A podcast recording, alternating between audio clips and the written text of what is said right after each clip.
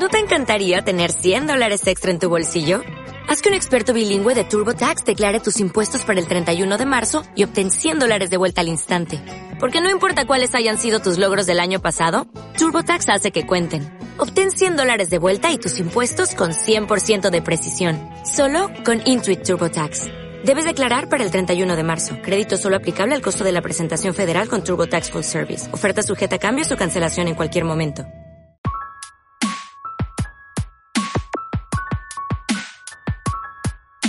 Bioquímica eres tú, con Alberto García. Radios. Universidad de Sevilla. Bienvenidos de nuevo a Bioquímica eres tú. Tenemos otra vez con nosotros al profesor Antonio Ayala y al doctor José Serres, presidente de la Sociedad Española de Medicina Antienvejecimiento y Longevidad, y bueno, Antonio Ayala, que se me ha olvidado, eh, catedrático de Bioquímica y Biología Molecular en la Facultad de Farmacia de la Universidad de Sevilla. La verdad es que el tema que hablamos la, en el programa anterior eh, era, era, muy interesante y bueno, se nos quedaban cosillas en el tintero y bueno, afortunadamente podemos hacer este otro, este segundo programa que seguro que, que también va a resultar interesante. Quería preguntar a, doctor José eh, si qué eran los aspectos que se tratan en, la Sociedad Española de, Medicina del Antienvejecimiento. ¿Qué, ¿Qué, son? Bueno, son, son temas muy amplios. Llevamos, como explicó muy bien el profesor Ayala, 18 años de sociedad, de congresos científicos internacionales. Eh, bueno, este año nos toca congreso en Valencia y es muy amplio porque eh, la medicina de antienvejecimiento como disciplina muy amplia abarca absolutamente todo, pues desde la bioquímica, la fisiología, la genética, eh, la medicina deportiva, la endocrinología, la analítica, eh, en fin, cualquier especialidad eh, realmente médica, porque todas tienen que ver. O sea, el, aparato genital femenino, pues envejece. Los pulmones, el corazón, pues en realidad es que cualquier cosa, con lo cual es susceptible de ser tratada desde cualquier punto de vista médico para ver desde esa especialidad qué podemos hacer para de alguna forma ralentizar y enlentecer este proceso de envejecimiento y aumentar la longevidad.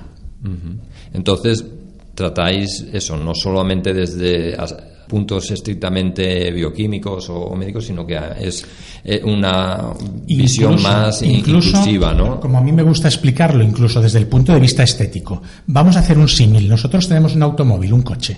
Entonces, bueno, puede ser que el motor esté estupendo o que el motor esté muy mal y viceversa, la chapa igual está estupenda o la chapa está que se cae. Entonces, la medicina antienvejecimiento es todo, o sea, es como el motor de un automóvil.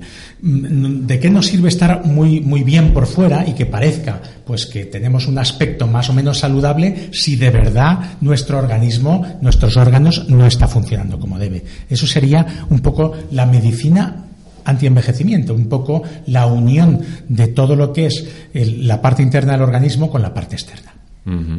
La sociedad eh, que preside es, está formada eh, por médicos eh, principalmente o, hay también pacientes, hay también... No, no, no. Solo son licenciados superiores en el área de la salud. O sea, pueden ser médicos, pueden ser farmacéuticos, pueden ser psicólogos, pueden ser bioquímicos, pero tiene que ser en el área, de, alguna forma, que sean científicos relacionados con el área de la salud. O sea, no, no puede ser un, un, profesor de historia del arte, pues no, no, puede ser, o un abogado, pues tampoco. Bien es verdad, bien es verdad que si estamos estudiando dentro de la sociedad y como bien común, pues un poco para el desarrollo de la disciplina, aceptar de alguna forma mmm, miembros que pudiesen apoyar este tipo de medicina, ya sean empresas, ya sean personas que pudiesen de alguna forma, por su profesión o, por sus eh, condiciones económicas, impulsar el desarrollo de las investigaciones en pro del eh, aumento de la longevidad y la calidad de vida. Y en el próximo congreso que vais a celebrar, que creo que has dicho que es en, Valencia, ¿no? Sí, este eh, año. ¿Tiene fecha ya o sí, sí, sí, 4, 4, 5 y 6 de octubre este año en la ciudad de Valencia. Ajá. ¿Y hay algún tema que se vaya a tratar con, con prioridad o, de manera más extensa frente a los demás que, que queráis comentar con los oyentes, lo digo para incentivar a lo mejor la participación, ya que, bueno, para aquellos que lo oigan. Sí, pues todos nuestros congresos siempre giran en torno a 10 eh, mesas, por decirlo de alguna manera, que tienen relación con el antienvejecimiento y, y, obviamente hay más temas que tienen que ver con el envejecimiento y siempre algunas mesas se queda fuera, ¿no? Es decir, por ejemplo, siempre hay medicina regenerativa, siempre hay mesas de nutrición, después siempre hay eh, mesas que están relacionadas con las enfermedades relacionadas con la edad, unas veces neurodegeneración, otras veces cáncer. Entonces, básicamente eh, los congresos giran en torno a, esa, a esas mesas, ¿no? Después también eh, eh, hay mesas que tienen que ver con el efecto, por ejemplo, de las radiaciones electromagnéticas. Después otras veces, otras mesas tienen mucho que ver con el declive hormonal. Y, y básicamente la estructura de nuestros congresos en cuanto a mesas, pues siempre se componen aproximadamente de un 30% de ponentes que trabajan eh, en investigación sobre el envejecimiento, un buen porcentaje de clínicos donde bueno pues dan testimonio y de los casos que tratan, los problemas con los que se encuentran y después un porcentaje pues que pueden ser el 20 restante, el 20% restante, donde solemos contar con eh, personas que mm, son presidentes o vicepresidentes de otras sociedades médicas, precisamente para ir incorporando estas otras especialidades al, campo de la medicina antienvejecimiento. Pues una vez viene el presidente de la Sociedad Española para el estudio de la menopausia, otras veces son internistas. Entonces, más o menos es, ese es el, el esquema general de los congresos anuales. Bioquímica eres tú, con Alberto García. Radios Antes, eh, cuando hablábamos fuera de micrófono, creo que me comentabais eh, también sobre la importancia eh, que tiene el envejecimiento. nosotros que vivimos pues en, la ciudad, en Sevilla, la contaminación. ¿no? Es decir, creo que a veces hablamos de los accidentes de tráfico, del tráfico en sí, toda la seguridad vial, pero olvidamos a veces también las muertes o o cómo afecta a la salud toda esa contaminación acumulada del tráfico. No sé eh, qué podéis decir al respecto, eh, José. Bueno, afecta bastante porque además, dependiendo de la suerte que tengamos de que llueva, no llueva, haga viento o no haga viento, pues los niveles de contaminación se disparan, incluso en Sevilla. O sea, nosotros pensamos que, bueno, que Sevilla un poco queda al margen. Bueno, mm, diríamos que, tenemos una suerte relativa en Sevilla comparado con ciudades como Madrid, eh, Barcelona, incluso Granada. Granada que eh, podemos pensar que es una ciudad pues que está al lado de Sierra Nevada y que es una ciudad exenta de contaminación es bastante eh, todo lo contrario, o sea, tiene bastante más contaminación que Sevilla porque está en un valle cerrado y la contaminación no sale de Granada salvo que haya un viento o una lluvia razonable. Entonces no estamos mal en Sevilla. Yo lo puedo apreciar porque vivo en el Aljarafe y entonces dependiendo mm, consigo ver perfectamente las montañas de Alcalá de Guadaira, la Sierra Norte, la Sierra Sur, cuando las condiciones son propicias. Cuando no, lo máximo que veo pues es la Giralda y la Torre Pelli y un poquito más. O sea que, que, no es fácil de saber cómo está la contaminación. Existe también una contaminación interior porque hay edificios enfermos, porque hay edificios donde el aire no se renueva, donde los aparatos de conducción de aire acondicionado, etcétera, etcétera, de alguna forma no se limpian como se deberían. Entonces hay un consejo muy sencillo y muy bonito y es utilizar plantas plantas de interior para descontaminar los espacios interiores.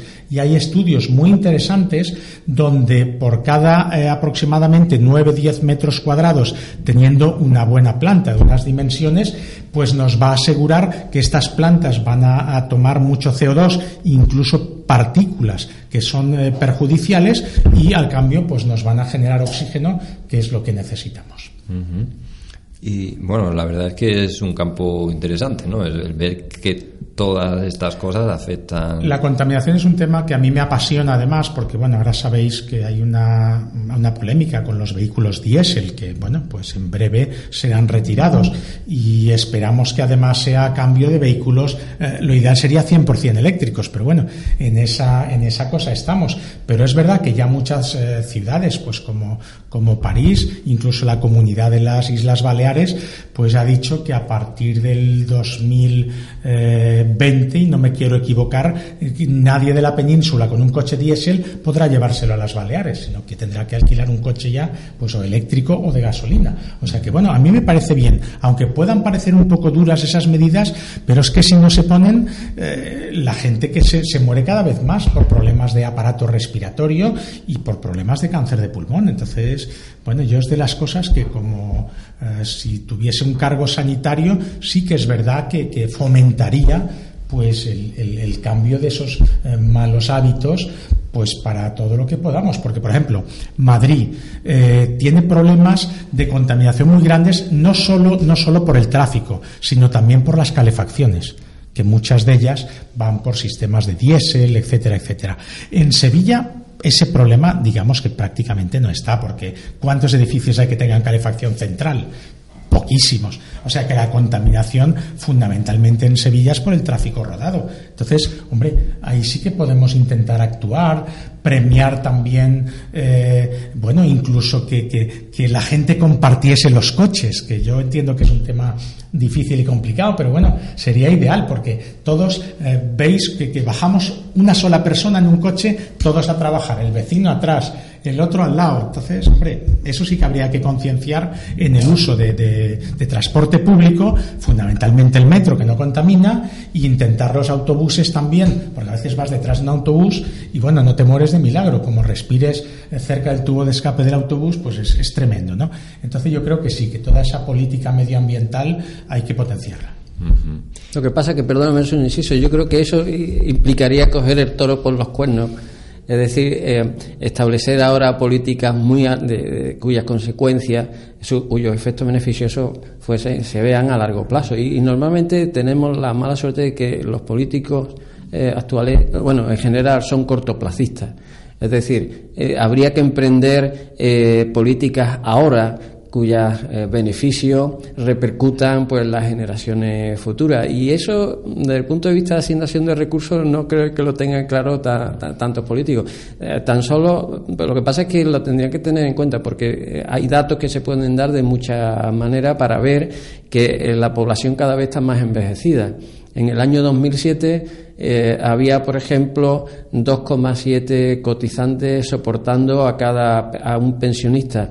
Eh, ahora estamos, hay, dos cotizantes por cada pensionista y en el año 2050 habrá un cotizante con un pensionista a sus espaldas. Es decir, eh, y obviamente, si el pensionista que, que, está a la espalda de cada cotizante está saludable, pues eso será una situación mucho mejor que si la persona pensionista está enferma. Es decir, que ahora ¿eh? Para evitar esas situaciones de envejecimiento de la población, falta de niños, hay que emprender políticas, pero con decisión, aunque sea emplear dinero ahora no que repercuta en lo que estamos viviendo ahora, sino en las generaciones futuras.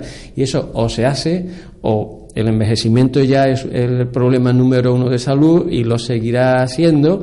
Y, efectivamente eh, los que eh, investigan sobre envejecimiento, pues cada vez hacen que eh, se viva más, pero las enfermedades que se generan de neurodegeneración, cáncer, todavía no sabemos las causas. Entonces, estamos por un lado avanzando mucho, haciendo que la gente viva mucho, pero después no estamos curando las enfermedades que está generando esa longevidad. Entonces, cada vez hay más número de personas enfermas. En cuanto a la contaminación, quería dar una noticia positiva. Y, es fruto precisamente de esas políticas. ¿Os acordáis de toda la historia de la capa de ozono y del agujero de ozono de la Antártida? Bueno, pues hace ya dos años que se ha visto que esa capa de ozono, ese agujero de ozono, se está reduciendo y está mejorando además bastante. ¿Por qué? Porque en su época se tomó la medida de suprimir los clorofluorocarbonos. Y, y esto, tras 30 años, ha empezado a dar sus frutos positivos y la capa de ozono se está recuperando. Bueno, pues como esto hay que intentar hacer otras políticas. Es verdad que a veces son políticas costosas, pero a veces lo que habría que ser creativos y, bueno, a veces no es solo una cuestión de dinero, es cuestión de, creatividad, de, repartir bien los recursos, etcétera. Bueno, yo estoy contigo, Antonio, que es eso, ¿no? Es importante envejecer y hacerlo además eso saludablemente no para que encima la gente no vea eso encima como una carga no encima nos van a... es que fíjate que mm, España después de Japón es el país que más longevidad tiene. Va alternándose con Italia van modificándose. Bueno las mujeres españolas son medalla de plata ¿eh? en Europa. Mm, perdón medalla de oro en Europa y medalla de plata en el mundo después de Japón Claro, o sea, quiere decir que la longevidad en España es excelente. Ahora, lo que sin embargo eh, quizá no sabemos transmitir bien es que a partir de los 55 años la calidad de vida en España no es buena. O sea, hay muchos países de Europa donde la gente mm, que vive menos posiblemente, sin duda, que nosotros, pero, pero vive ese final de sus días con más calidad de vida que en España. Nosotros, a partir de los 55 años, pues empieza a haber mucha enfermedad crónica, mucho problema de salud, que sí, que, que vivimos muchos años, pero que no los vivimos con la calidad de vida que deberíamos de vivir.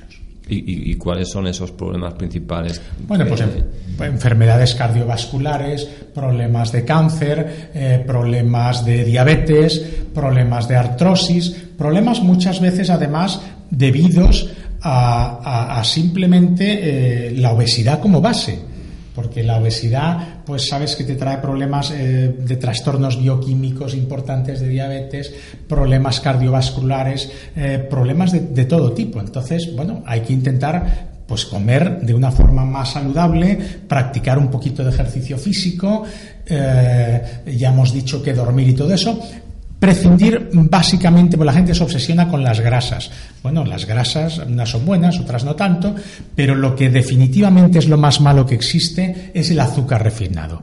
O sea, todo lo que está hecho a base de harina, todo lo que está hecho a base de, dulces, pasteles, pizzas, eh, pastas, bollería industrial, bueno, o sea, esto es tremendo. Y si nosotros vamos al supermercado y vemos lo que la gente compra en los carritos, yo me quedo mm, estupefacto a veces, porque es que el carrito va lleno de cosas de esas, no va lleno de frutas, no va lleno de vegetales, no va lleno de pescado, no, no, no, va lleno de cereales, de, de, bueno, de toda clase de, de, bollería, de productos precocinados, de eso. O sea, entonces esto es un contrasentido. De hecho, los niveles de obesidad infantil se están disparando en España. Entonces, bueno, ya empezamos mal desde pequeñitos. Yo debo ahí entonar el mea culpa porque yo, yo creo que tengo una levadura dentro y yo soy un gran consumidor de azúcar. pero, bueno. No, pero lo importante de todo esto, lo que ha dicho el doctor, es decir, que, que, gran parte de estas enfermedades crónicas eh, pues son causadas por un factor que es modificable. Por eso hemos comentado antes que el control del envejecimiento es, muy fácil. Sí, sí, sí. Había leído además, eh, bueno, eh, eso, el, yo sé que el azúcar tiene mala prensa, ¿no? aunque yo personalmente, no, no sé, a lo mejor nos desviamos un poco del tiempo, pero la prefiero a, a otros compuestos a veces que son edulcorantes que yo creo que nuestro organismo no, no, sabe cómo metabolizarlos, vamos, y creo que mm, ahora entraría en demasiado detalle bioquímico, no, pero que pueden acabar causando como más inflamación crónica, o sea, yo prefiero, digamos, por decirlo brevemente, eh, beberme una Coca-Cola normal con azúcar que una a lo mejor de que mm, cero, cero, cero, no lo sé. Ahí supongo que podríamos entrar en un debate. Yo no estoy de acuerdo, entraríamos en un debate y fíjate, es un problema, bien, o sea, de acuerdo, ¿qué le echan? No sabemos si estelvia o le echan sacarina o le echan eh, aspartamo, etcétera, y cómo eso nos sienta. Bueno, pero es que aparte hay un problema de calorías. Entonces, independientemente de cómo nos siente, de, que nos eh, inflame, etcétera, etcétera, que desde luego tienes toda la razón, ¿eh? sin duda, pero también hay un problema de calorías y hay gente que se bebe más de un litro de Coca-Cola al día.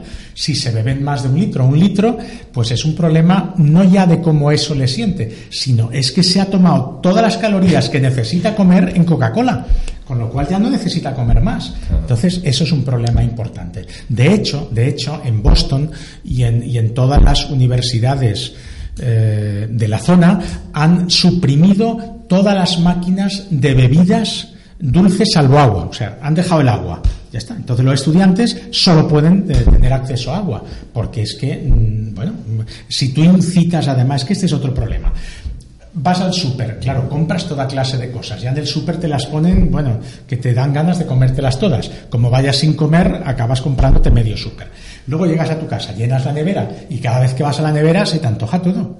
Entonces, claro, hay que ser o sea, de alguna forma espartano en, el, en, lo que tú compres, que tú abras la nevera y digas, bueno, plátano, manzana, tal, o tengo verduras o tengo carne, o sea, pero como te veas allí aquello lleno de, de yogurts, de todos los sabores del mundo, de lo más rico, de helados, de tal, de cual, de toda clase de bebidas con azúcar, los niños que quieren tomar, quieren tomar una Fanta, quieren tomar una Coca-Cola, no les des agua.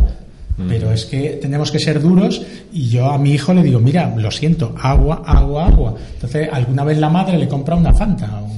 Pero es que es, es así, es difícil el tema ¿eh? y es complicado. Bioquímica eres tú. Radius.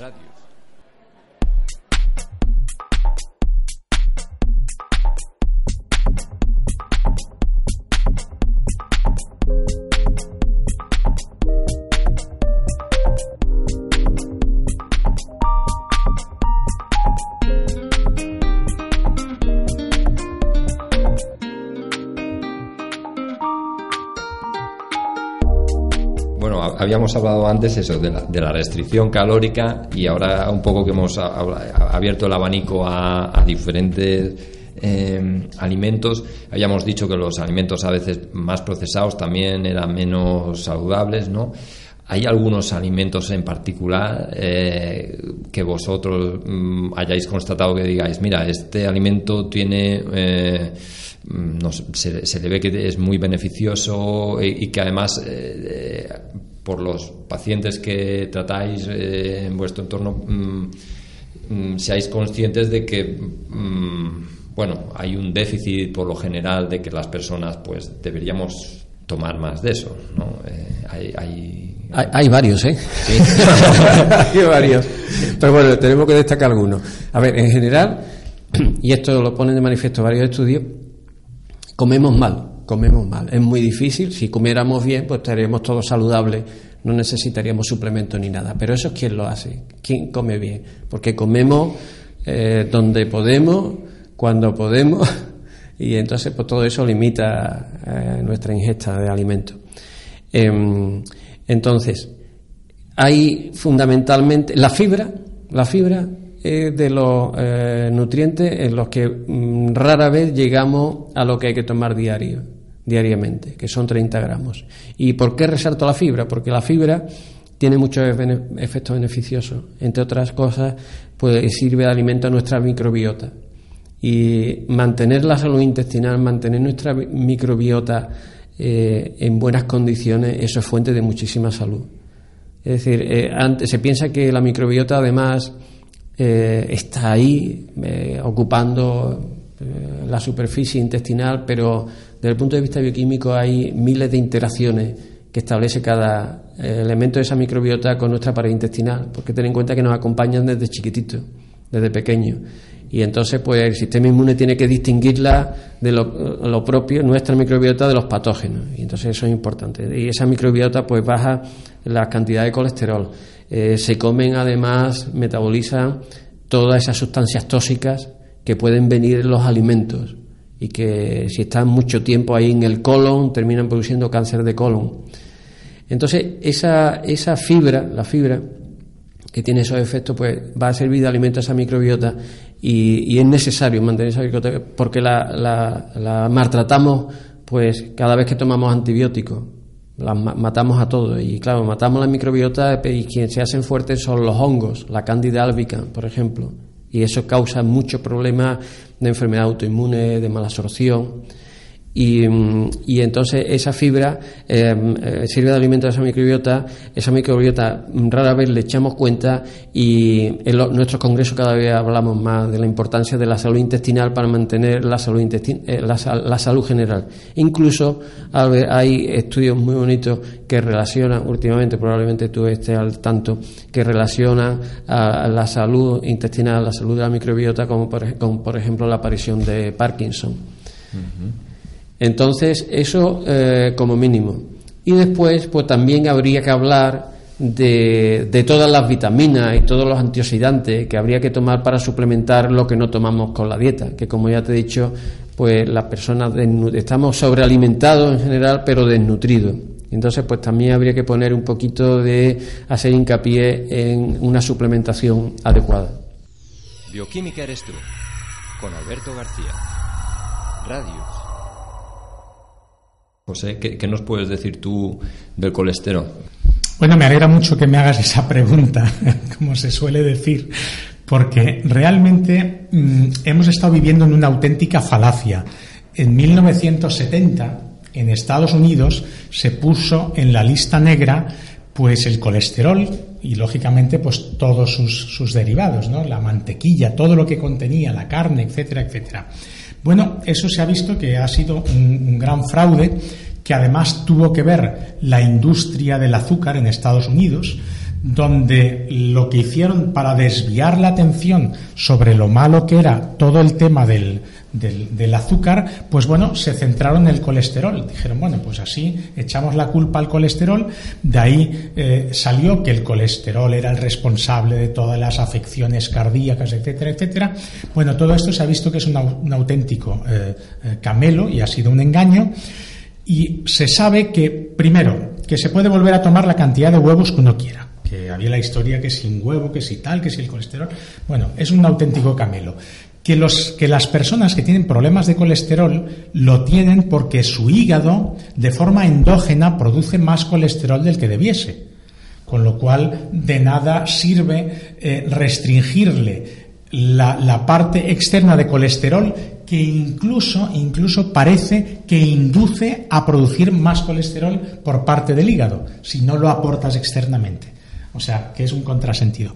En resumen, que han quitado de esta lista, de la lista Naughty, eh, todos los elementos que, se decía pues que, eran malos para la salud. Con lo cual, por un lado, viva el colesterol, porque podemos volver a tomar esas grasas eh, que nosotros tomamos fantásticas con los, con los ibéricos de Jabugo y, y con todas esas maravillas que tenemos.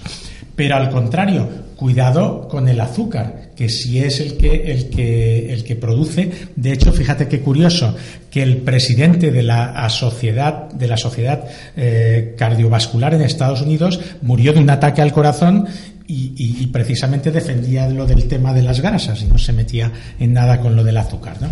Entonces, bueno, pues el tiempo, claro, irá poniendo las, las cosas en su lugar y decir que, como ha dicho muy bien el profesor Ayala, la alimentación es muy importante y que debemos de cuidarla mucho.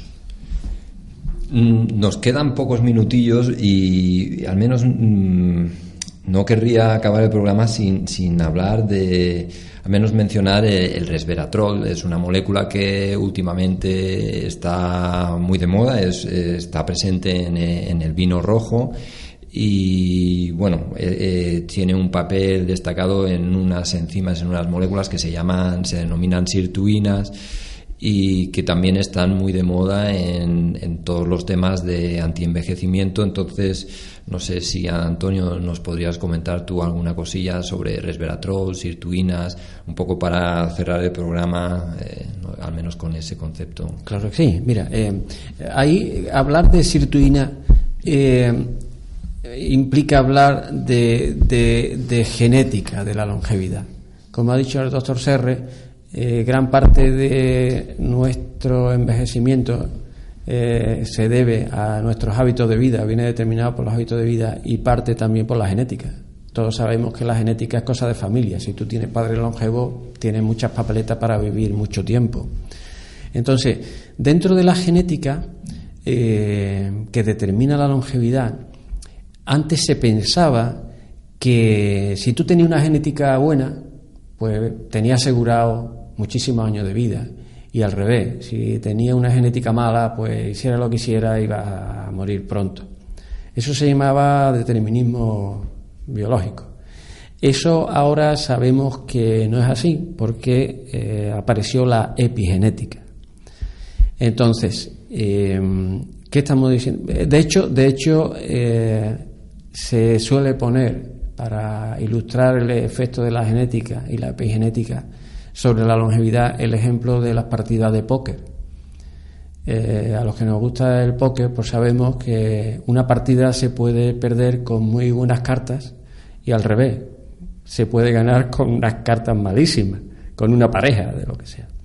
Pues con la genética pasa igual, tú puedes tener una genética mala, pero si te alimentas bien y cuidas muchos factores que sabemos que determinan el plazo de vida, te puede asegurar una longevidad bastante saludable. Y al revés, si tienes una genética buena, pues, pues puede eh, perder la partida. Entonces, dentro de la genética de la longevidad, sabemos que tenemos una serie de secuencias genéticas que nos hacen vivir más y otras secuencias que nos hacen vivir menos. Eh, podríamos decir que le podemos asignar el color verde a aquellas secuencias genéticas que nos hacen vivir más y rojo a aquellas que nos acortan la vida. Entonces, dentro de, la, de las verdes, eh, de aquellas rutas genes que nos van a hacer vivir más, pues están las sirtuinas, está la ruta de la MP quinasa. Si tuviéramos tiempo podríamos dar detalle. Eh, están eh, las sirtuinas, la MP quinasa, fundamentalmente. Eh, después, eh, en el lado rojo, está la ruta emetor, que hay que saber un poquito de bioquímica para entenderlo, y, la ruta del IGF. Pero bueno, las sirtuinas que has mencionado están de color verde. ¿Eso qué quiere decir? Que cuanto más actividad tengamos de esa ruta, mejor para vivir más. Indudablemente, pues lo bueno, porque uno puede imaginar, oye, pero eso es genética, yo no puedo tocar la genética, ¿cómo hago si tengo un determinado nivel de esa secuencia, cómo lo voy a manipular? Bueno, pues olvidemos la parte genética y pasemos a las proteínas que son formadas a partir de esas secuencias. ¿eh? Entonces estaríamos también hablando de proteínas verdes para seguir el símil rojo-verde. Entonces las sirtuinas que se producen a partir de sus genes correspondientes serían unas proteínas que si las activamos vamos a vivir más. Y lo bueno es que las los genes no los podemos modificar, ¿eh? aunque lo podríamos modificar con epigenética, pero las proteínas sí las podemos modificar farmacológicamente. Es decir, tenemos una sirtuina verde, ruta verde, que la podemos activar con referatrol o con restricción calórica. Es decir, tenemos ahí la posibilidad de actuar sobre esas rutas verdes. La MP quinasa se activa con meformina, que también es un fármaco que se utiliza como antidiabético oral, que está siendo muy estudiado como anticanceroso y como antienvejecimiento. Entonces, ¿qué es lo que hace en concreto la sirtuina, para que tengamos una idea de por qué le hemos asignado el color verde, las sirtuinas se comportan como histonas desacetilasa. Esto ya digo que es un poquito una explicación un poco específica para los bioquímicos. Histonas desacetilasa. Al quitar los acetilos del DNA, de la lisina, de las histonas, eh, van a quedar, eh, van a florecer, van a quedar eh, sus grupos positivos libres y van a poder interaccionar con las cargas negativas de los fosfatos. Es decir, vamos a tener un DNA más comprimido. Imagínate una fregona que la exprimimos en un cubo, la, comprimimos en un cubo de, fregona. Pues al tener un DNA más comprimido, supuestamente lo hacemos menos susceptible a los mutágenos. Y ese sería el efecto del resveratrol o la restricción calórica que también las activa. Eh, lo importante es eso, que como la sirtuina están otras rutas que nos van a hacer alargar a que vivamos más y que son modulables farmacológicamente. Y ahí es donde está la, clave. Mm. O sea que una copita de vino rojo, de un buen vino rojo, eh, es, positivo, ayuda. Bueno, entre tú, entre mejor que la Coca-Cola, ¿eh? Mejor que la Coca-Cola, obviamente. Y pero lo que pasa es que el resveratrol está más en la piel de la uva que en el vino queda poco. Pero bueno, aunque eso no sirva de excusa para beberse una copita de vino, lo que sí, una copita de vino produce mucha endorfina cada vez que se toma, que eso nos van a hacer sentir más felices y mejor. Y eso también es importante para vivir más. Bueno. Y con más calidad de vida. Por supuesto. Bueno, se nos quedan una vez más cosas en el tintero, pero al menos espero que despertar el interés en las personas que nos oyen sobre este tema que es bastante apasionante del envejecimiento, la medicina anti-envejecimiento. Y bueno, agradeceros vuestra presencia al doctor José Serres, al profesor Antonio Ayala eh, y una vez más a Rafa Jiménez en la parte técnica y a Francisco Jaime Moralo en las sintonías y en la edición. Muchas gracias. Muchas gracias, buenos días. Hasta luego.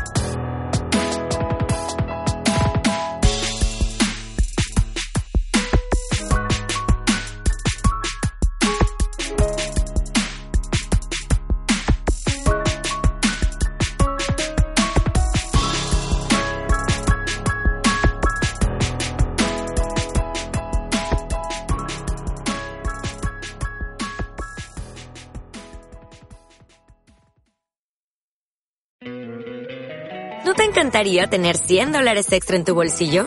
Haz que un experto bilingüe de TurboTax declare tus impuestos para el 31 de marzo y obtén 100 dólares de vuelta al instante. Porque no importa cuáles hayan sido tus logros del año pasado, TurboTax hace que cuenten. Obtén 100 dólares de vuelta y tus impuestos con 100% de precisión. Solo con Intuit TurboTax. Debes declarar para el 31 de marzo. Crédito solo aplicable al costo de la presentación federal con TurboTax Full Service. Oferta sujeta a cambios o cancelación en cualquier momento.